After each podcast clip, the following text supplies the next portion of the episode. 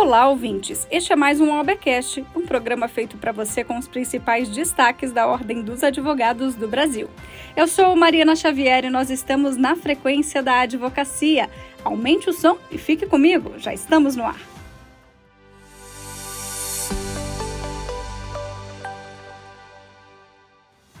A Comissão de Constituição e Justiça da Câmara dos Deputados aprovou a proposta que altera a consolidação das leis do trabalho para permitir às partes que se retirem de audiência trabalhista no caso de atraso injustificado por mais de 30 minutos e que possam pedir a remarcação, como ressalta o deputado federal Gilson Marques.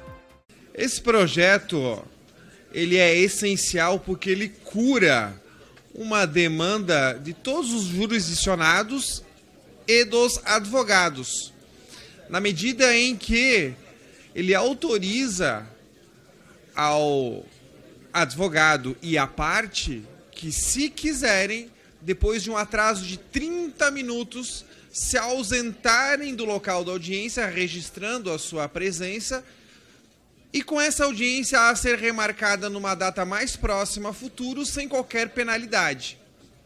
É uma pena, deputado Patrus, que esse projeto não tenha sido votado antes, já que ele é 2019. Ou seja, nós temos aí quatro anos de inúmeros advogados e inúmeras partes obrigados a ficarem por mais de meia hora aguardando uma audiência fora do horário por motivo injustificado.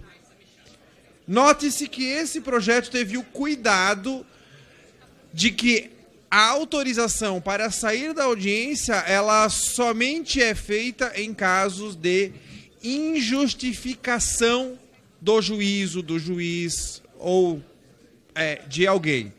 Ou seja, inúmeras partes, trabalhadores, empreendedores, advogados, precisam ficar mais de meia hora, às vezes uma, às vezes duas horas, aguardando o seu tempo precioso para às vezes, deputado Patrus, numa audiência de conciliação, que ela é obrigatória na Justiça do Trabalho, ficar 30 segundos sentado para dizer que não tem acordo. É um desperdício de tempo e dinheiro e uma falta de respeito gigantesca.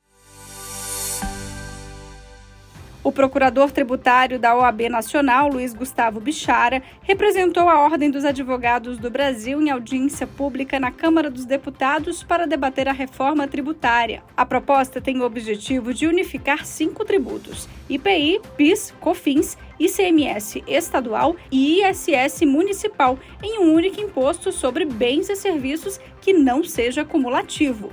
Acompanhe. Trago aqui, eh, de maneira muito breve, algumas considerações da Ordem dos Advogados do Brasil alusivas à reforma. Em primeiro lugar, lhe dizer, e Vossa Excelência sabe, que recebeu o nosso ofício, que a Ordem apoia a reforma. A Ordem vê como mais do que necessária a evolução da reforma tributária e vê com bons olhos a ideia do IVA, a ideia do IBS. Indo bastante direto ao ponto, acho que não precisamos inventar no Brasil em termos de reforma tributária. Mais de 160 países utilizam o IVA. É uma ideia boa, é uma ideia testada praticamente no mundo inteiro, inclusive para a economia digital. As transações digitais veiculam, via de regra, compra e venda, ou operações de prestação de serviço do mundo clássico. Né? Não há materialização de um bem na nossa casa como nos desenho, num desenho dos Jetsons. Né? Então, o tributo se presta tranquilamente a isso.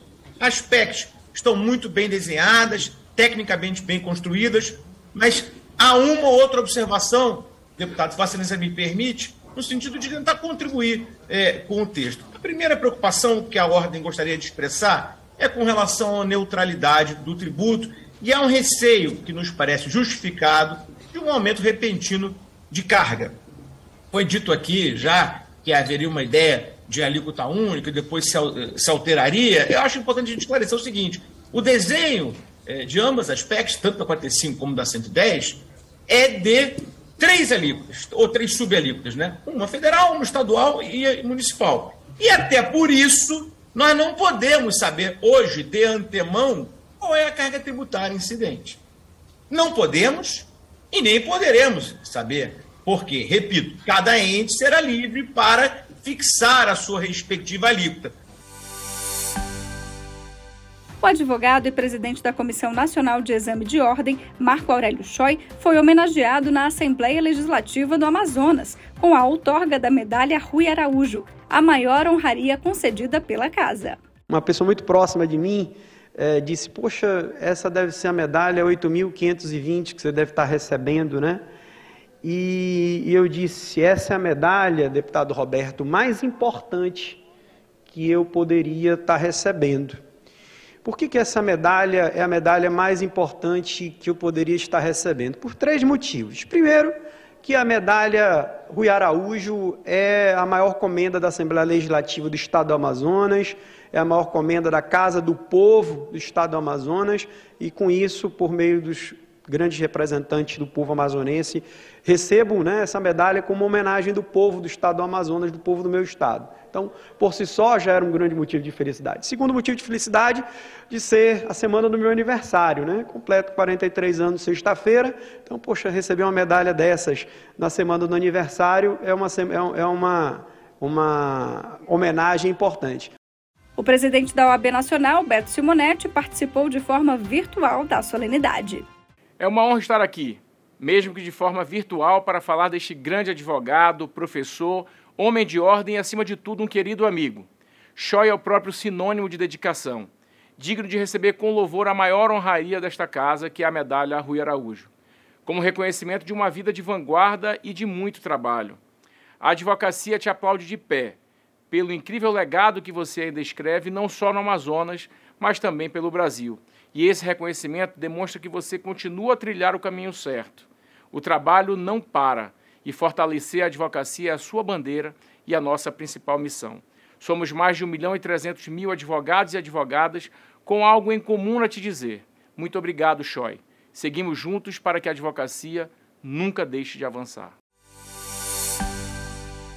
Mudando de assunto, após requerimento da OAB, o INSS passou a disponibilizar informações armazenadas em bancos de dados e administrados pela autarquia aos segurados e representantes legalmente constituídos no processo. Essa era uma demanda antiga da advocacia previdenciarista, como conta a vice-presidente da pasta, Gisele Kravchinchin. Acompanhe.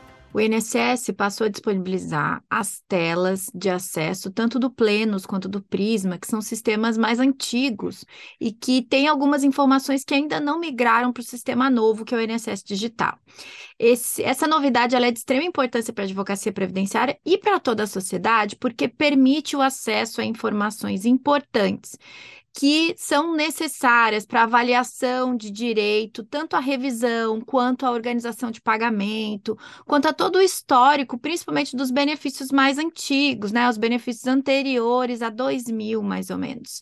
Isso faz com que a gente possa, por exemplo, avaliar melhor o direito à revisão da vida toda, a revisão dos tetos e a outras revisões que eventualmente esse segurado tenha interesse em uh, ver aplicada nos seus benefícios. A advocacia, então, tem, tendo acesso a isso, ela tem mais informações, inclusive para elaborar cálculos e fazer as verificações do melhor direito para o seu cliente. Isso traz mais transparência na relação e vem viabilizar essa informação mesmo antes da integração dos sistemas. As últimas conversas que a Comissão de Direito Previdenciário teve com o INSS é, a gente vem fazendo essa solicitação, mas nos foi passado que pelo menos mais um ano de demora haveria entre a, entrega, a, a integração disso com o meu INSS. Porque a ideia final, claro, é que tudo esteja dentro do meu INSS do cliente, acessível diretamente online, sem ter que ter a entrega de tela ou a intervenção de um servidor. Mas até que isso